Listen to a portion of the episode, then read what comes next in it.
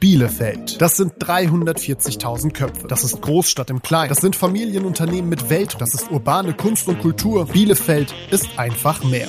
Christina Scheuer spricht mit euch über die Themen, die unsere Stadt bewegen. Jeden ersten und dritten Donnerstag im Monat. Heute mit Dominik Groß. Mein Bielefeld Geräusch. Boah, ehrlich gesagt ähm, der Torschrei von ähm, Arminia Bielefeld auf der Alm, weil ich von meiner Galerie in der Wohnung praktisch die Alm im Blick habe. Und beim Heimspiel, wenn die, wenn die Fans schreien, weiß ich immer, dass Arminia getroffen hat. Mein Bielefeld Platz. Ehrlich gesagt glaube ich, ich habe mehrere Plätze, wenn ich so ein bisschen drüber nachdenke. Was ähm, ich an Bielefeld besonders finde, ist so die Mischung zwischen ähm, Stadt und, und Wald. Also tatsächlich, ich habe einen Hund, bin mit äh, meinem Hund Carlo super schnell im Wald und liebe das so quasi ähm, vom Bauernhausmuseum, um oben dann in den Wald reinzugehen. Jetzt gerade im Herbst super schön, äh, mag aber ehrlich gesagt auch die Stadt. Also ich finde, äh, wir haben mit der Faunas Foundation einen zentralen Ort mitten in der Altstadt, haben dann eine Dachterrasse mit Blick auf die Sparrenburg. Und wenn da jetzt auf der Südseite die Sonne drauf scheint, und dann ist ehrlich gesagt auch der Arbeitsplatz ähm, mein Platz in Bielefeld. Mein Bielefeld-Gefühl. Ah, das ist spannend, das Bielefeld-Gefühl. Ich hab, äh, Bielefeld hat für mich eine Entspanntheit, weil äh, ich das für mich häufig erlebt habe, wenn ich in Metropolen unterwegs bin. Dann ist es so, die hat's nach bestimmten Dingen. Also das heißt, man hat für sich eigentlich nicht die Ruhe, sondern man muss immer in den nächsten Club, in die nächste Bar, das nächste hippe Ding haben. Und wenn du nur auf dem Land bist, also ich bin tatsächlich auf dem Land groß geworden, dann hast du halt gar nichts. dann bist du irgendwie froh, wenn du überhaupt mal eine Bar in der Nähe hast.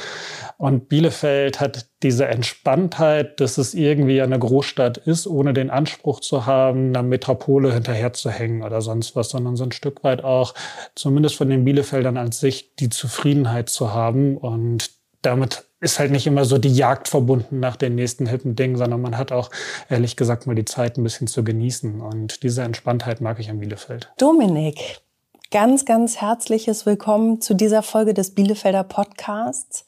Es ist die erste Folge und somit ja auch irgendwie so ein bisschen Pioniersarbeit. Damit kennst du dich ja auch ganz gut aus, ne? Ja, damit kenne ich mich tatsächlich auch ganz gut aus.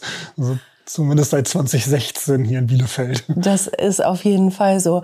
Stell dir mal vor, wir beide würden jetzt in einem Zugabteil sitzen. Wir sitzen uns gegenüber und du würdest merken, ah, die Frau Scheuer, die, da, diese Frau da gegenüber, die möchte irgendwie mit mir ins Gespräch kommen. Was würdest du mir erzählen von dir? Boah. Äh, tatsächlich bin ich eher derjenige, der neugierig Fragen stellt okay. in allererster Linie. Was würdest du fragen? Was würdest du wissen wollen? Ach, äh, häufig, also gerade in der Bahn tatsächlich hat man das ja so häufig, wenn man jetzt so die Hauptstrecke ICE Bielefeld-Berlin schön im Bistro ähm, mit den Leuten ins Gespräch kommt, ist ja irgendwie dann doch der, der Aufhänger, was, was einem so im Kopf umgeht. Und was ich ganz gerne mag, ist so, auch wenn ich es nicht direkt fragen würde, aber äh, ist so diese Frage nach what's, what's your Startup in der Idee, was treibt dich gerade im Kopf herum? Also jetzt nicht so sehr ein Startup auf Unternehmensgründung bezogen, sondern jeder Mensch hat immer irgendwas, irgendeine Idee, mit der er gerade unterwegs ist, irgendeinen Gedanken, was man gerade umsetzen möchte, was einen treibt, wo man wirklich auch sagt, das muss man anpacken. Und ich finde, das ist bei jedem Menschen anders und das erzählt so viel über diese Menschen und das macht mich immer neugierig. Also ist bei mir selber auch immer so, dass ich, es gibt immer so, so kleine Projekte, die man so für sich vorantreiben möchte und von daher macht mich das auch immer bei anderen Menschen neugierig. Wenn ich dich also fragen würde, wäre dir das erstmal auch gar nicht unangenehm, wenn ich mit dir ins Gespräch kommen würde? Nee, überhaupt nicht. Und ich würde dich dann auch direkt fragen, was treibt dich denn gerade so um? Was ist denn los bei dir, du fremder Mann im Zug? du fremder Mann im Zug. Also ich meine, klar, natürlich ist es so, dass ähm, es die ein, eine Schiene gibt, die, die mich beruflich umtreibt mit allem, was gerade in der Welt passiert, weil das natürlich auch in, in unserer Startup-Welt extreme Einflüsse hat. Also ob jetzt die geopolitische Lage, ähm, tatsächlich die Klimaherausforderungen, so ein Stück weit der gesellschaftliche Umgang miteinander, ähm, die Polarisierung an bestimmten Fronten, also dass halt auch ehrlich gesagt die Mittelschicht zum Beispiel in Deutschland immer weniger wird und damit hätte ich gesagt die Spanne zwischen Reich und Arm und damit auch die Polarisierung zwischen den Gesellschaftsgruppen immer größer wird.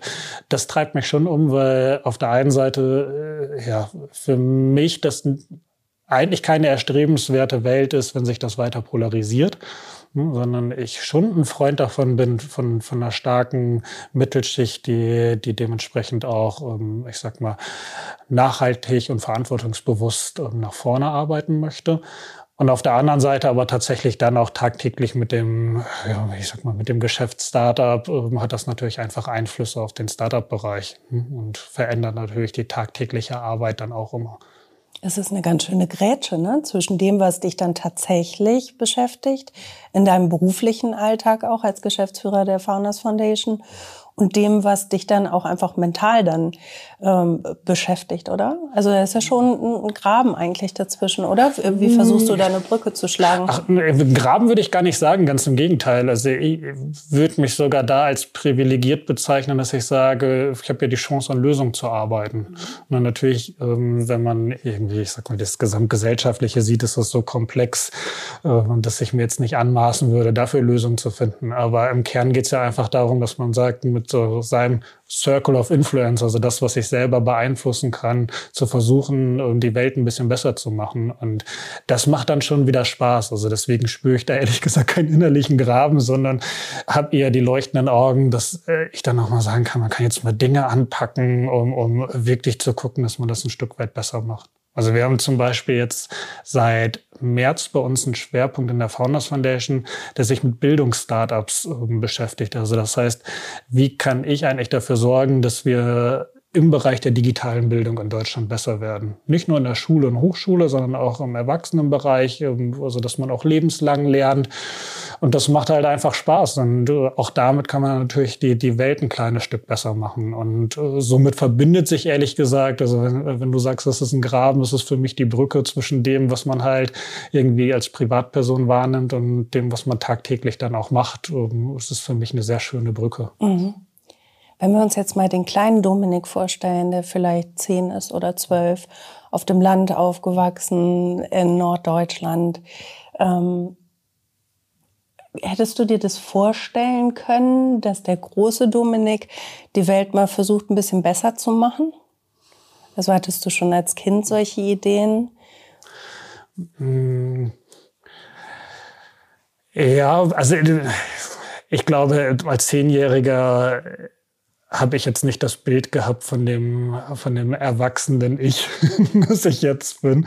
Das nicht, aber tatsächlich hatte ich schon, also ich war schon ein Typ, der früh neugierig war.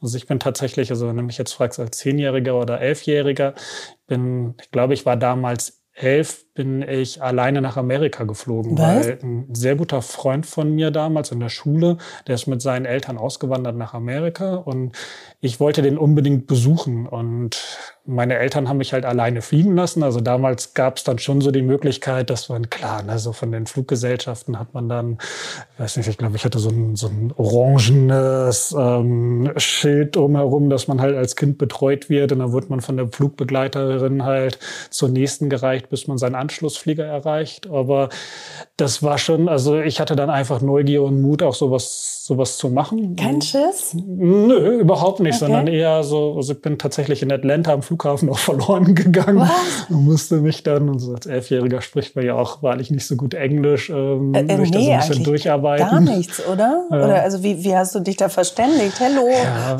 also der große Vorteil ist, jeder möchte dem Kind helfen. Ne? Also mhm. wenn du da irgendwie rumläufst und suchst irgendwie Unterstützung, da sagt jetzt keiner so, nee, ähm, ich helfe dir jetzt nicht, sondern da versucht natürlich jeder irgendwie dann ähm, dafür zu sorgen, dass du wieder dahin kommst, wo du hin musst.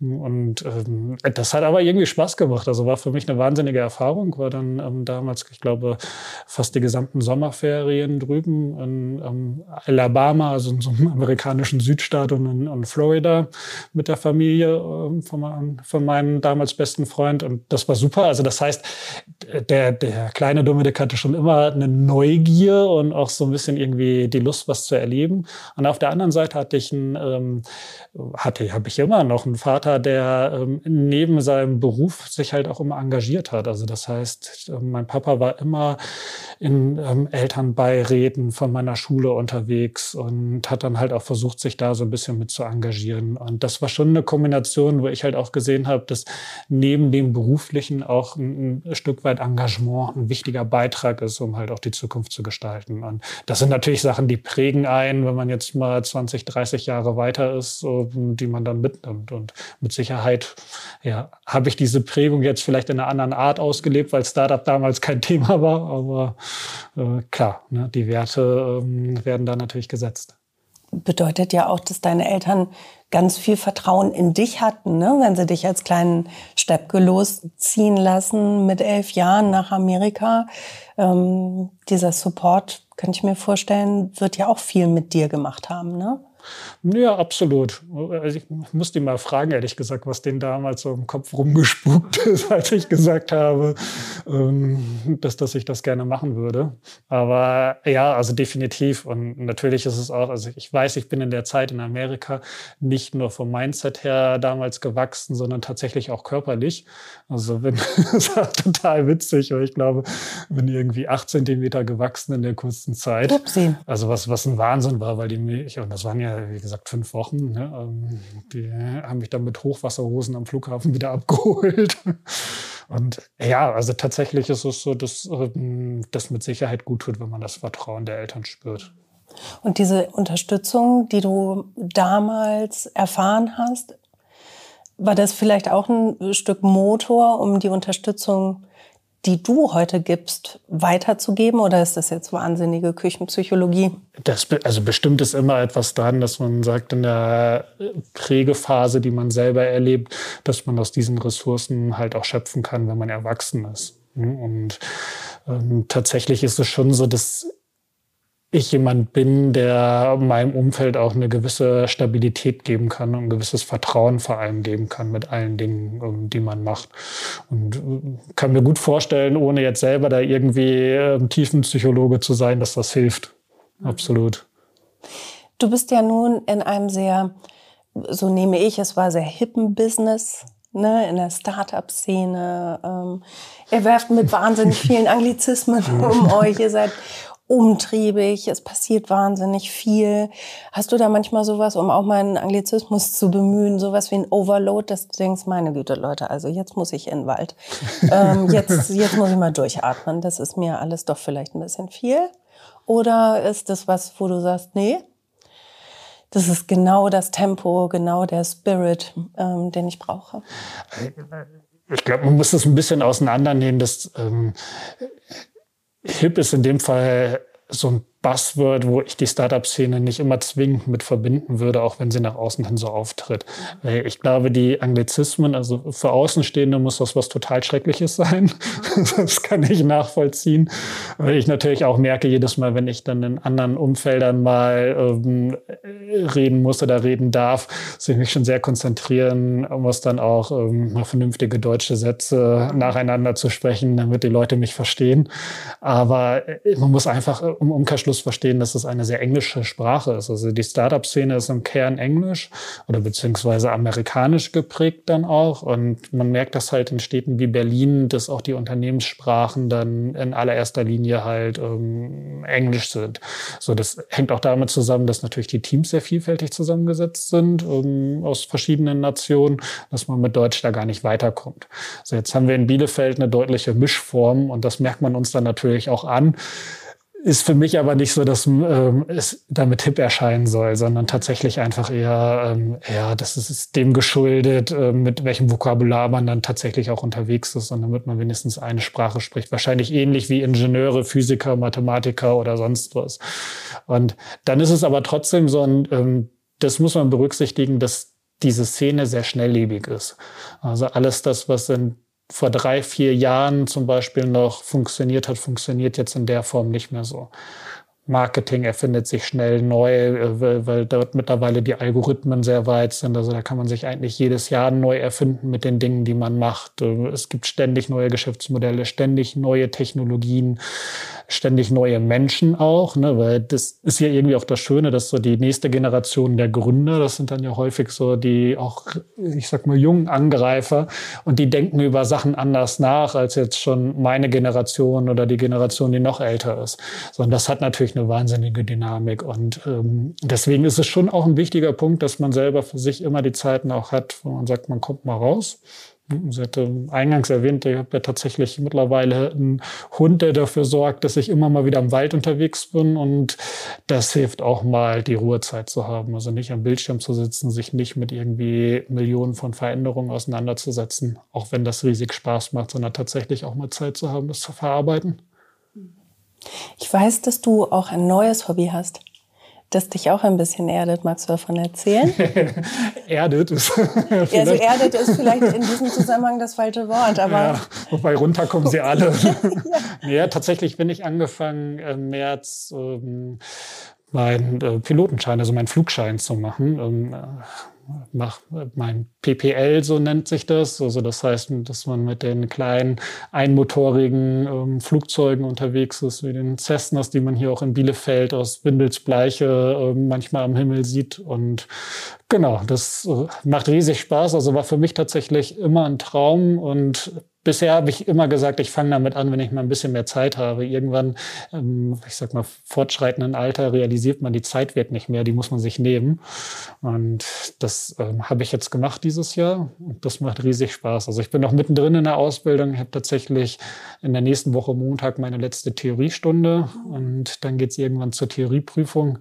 Jetzt glaube ich 19 Flugstunden insgesamt gemacht und es ist noch nicht so, dass es irgendwie, also normalerweise spricht man ja mal von der großen Freiheit in der Luft. Für mich ist es momentan konzentriertes Arbeiten, aber es macht natürlich trotzdem riesig Spaß. Kannst du, kannst du das Gefühl beschreiben?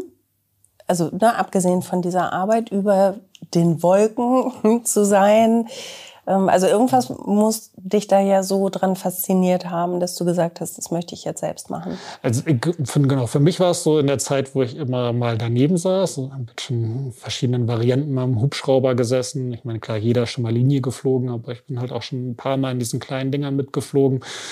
War es halt schon eine Faszination, der Freiheit, dann nochmal über der Erde unterwegs zu sein, viel mehr Sachen im Blick zu haben, um ganz andere Sachen wahrzunehmen. Um das hat schon richtig, richtig Spaß gemacht. Und jetzt ist es aber so, wenn man dann, ich sag mal, selber den Steuerknüppel in der Hand hat, äh, habe ich gerade eine Faszination dafür entwickelt, ähm, das man sehr systematisch vorgeht. Also ich lebe ja dann im Startup-Bereich in einer sehr dynamischen Welt.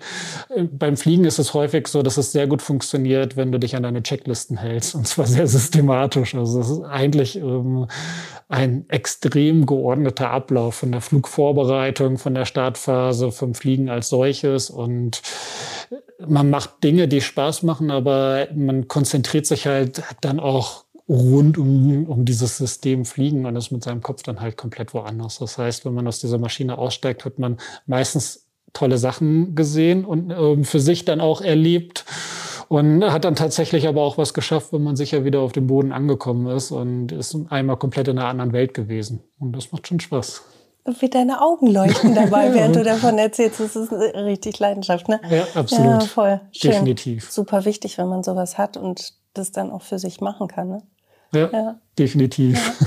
Ich würde gerne noch einmal zurückkommen auf die Sprache, ähm, ohne jetzt zu sehr auf den Anglizismen rumreiten zu wollen. Aber was ich mich so gefragt habe, ähm, gerade wenn wir hier in Ostwestfalen sind, wir haben ja auch noch mal einen ganz besonderen Duktus, eine ganz besondere Sprache.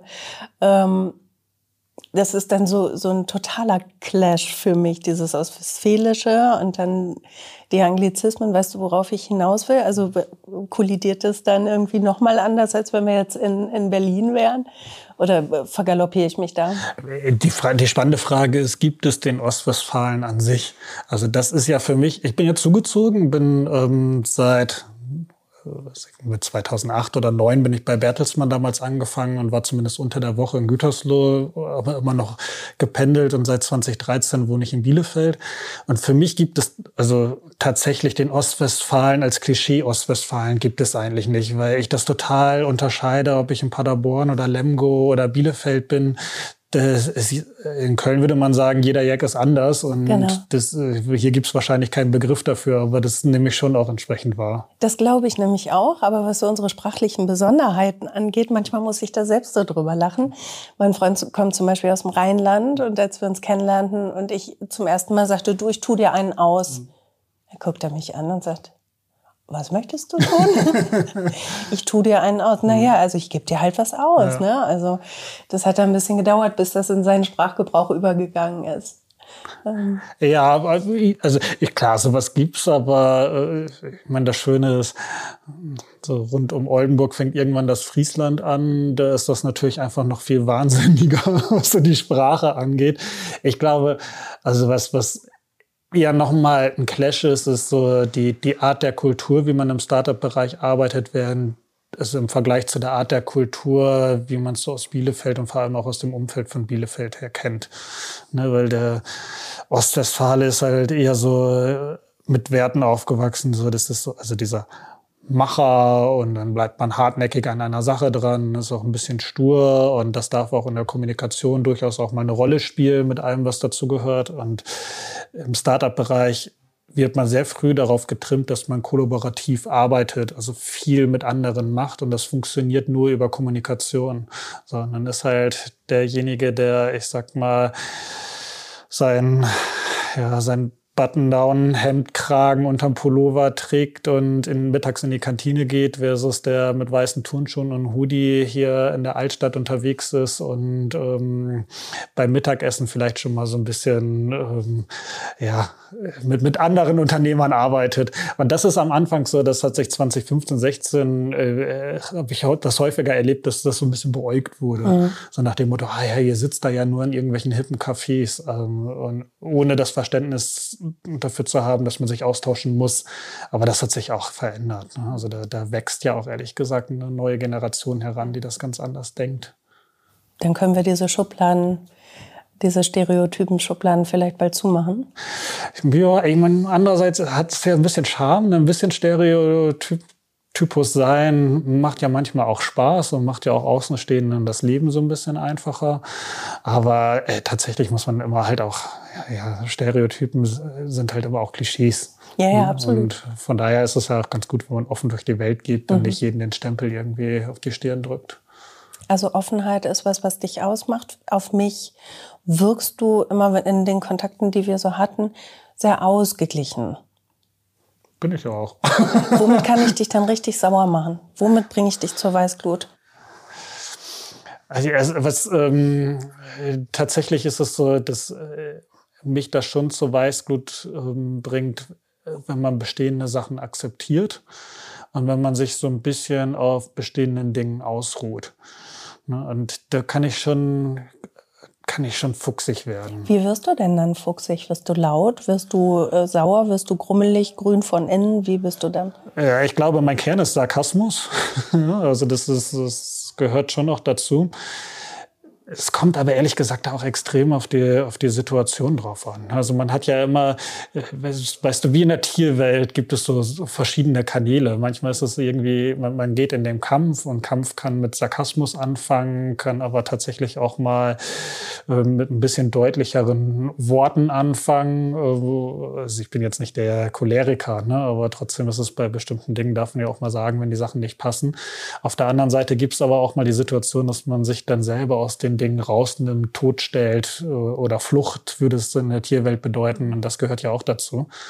Aber tatsächlich ist es so, also gerade jetzt, weiß nicht, ich könnte mich zum Beispiel darüber ärgern, in Bielefeld hatten wir diese Situation mit dem Ratentscheid und dass die, dass die Altstadt mal dicht gemacht wurde. Und ich äh, mag das ehrlich gesagt, wenn man Sachen mal ausprobiert, um zu gucken, ob die funktionieren.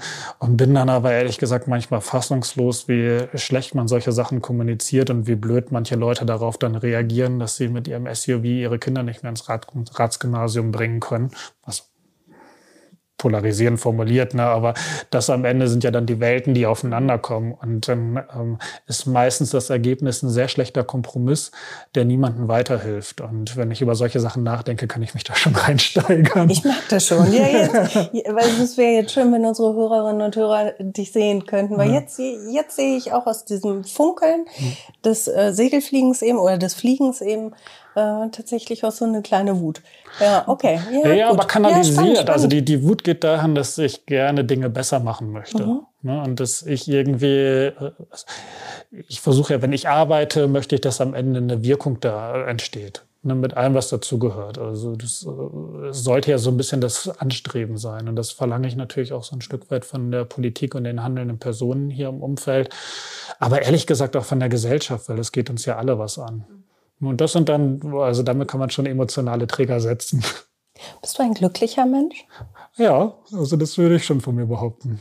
Definitiv. Also ich bin ja, bin ja ein norddeutsches Gemüt, also ich weiß, dass man mir die Emotionen von A bis Z nicht, nicht so ansieht wie, ich sag mal, die, bei den Italienern und, und, und Spaniern, aber tatsächlich, ja, ich würde für mich behaupten, ich bin ein sehr glücklicher Mensch. Wie sieht für dich so ein richtig glücklicher, perfekter Tag aus? Ach, das ist, auch das ist wieder so unterschiedlich, weil das würde voraussetzen, dass ich so diesen einen Tag hätte, wo ich sage, wenn der sich immer wiederholt, wäre ich glücklich. Wenn Aber einfach nur, äh, sagen wir mal, also was ist, wir haben eben auch hier im äh, Team bei Kunden fokussiert drüber gesprochen, was ist für dich ein richtig guter Tag? Also ich mag zum Beispiel Sonntage nicht, finde ich blöde. Ähm, ich habe für mich eine Kombination, wo ich ähm, tatsächlich, wenn ich ein bisschen Zeit habe zu Hause, ähm, meiner Partnerin mit dem Hund, mit einem Milchkaffee, ähm, so in den Tag reinzustarten, gutes Frühstück zu haben, das ähm, gibt mir Energie. Wenn ich Sport mache, gibt mir das Energie. Ähm, tatsächlich, äh, wenn ich in dem Tag etwas habe, also wir haben eben übers Fliegen gesprochen oder so, ich sage, okay, da freue ich mich drauf und dann klappt das auch alles und am Ende wieder sicher gelandet, ähm, kriege ich Energie und ich bekomme Energie, wenn ich Dinge tun darf oder wenn Dinge äh, vorangehen. Ne? Also das ist, würde so, um im Anglizismus zu bleiben, würde so über Achiever sprechen. Also das, und das ist etwas, was ich einfach am Ende des Tages dann auch brauche. Also dieses Gefühl zu haben, dass man sagt, so, okay, das und das habe ich jetzt gemacht und ähm, das hat irgendwie Spaß gemacht und der Tag ist jetzt nicht so nutzlos an mir vorübergezogen, sondern man hatte so eine Mischung zwischen ein bisschen Quality Time, aber auch irgendwie etwas bewegt zu haben. Egal in welcher Richtung. Ne? Also es kann das Hobby sein mit dem Fliegen, dass man sagt, okay, nutzt es, ähm, hat was gemacht, kann aber genauso gut ein cooles Projekt auf der Arbeit sein oder ähm, tatsächlich auch irgendwie mal man einem Startup geholfen zu haben, dass man merkt, es geht voran. Also das sind so Sachen, die, die mich dann glücklich machen. Schön. Dann hoffe ich, dass äh, unsere gemeinsame Folge in diesem Podcast dich auch ein bisschen glücklich gemacht hat. Mir hat sehr viel Spaß gemacht. Gleichfalls, danke dir. Dominik Groß, vielen Dank. Schön, dass du da warst. Vielen Dank, Dankeschön. Bielefelder, der Podcast für Stadtmenschen, ist das neue Format des Bielefelder Tipps Verlags der Social Media und Podcast Agentur Kunden fokussiert und der Bielefeld Marketing.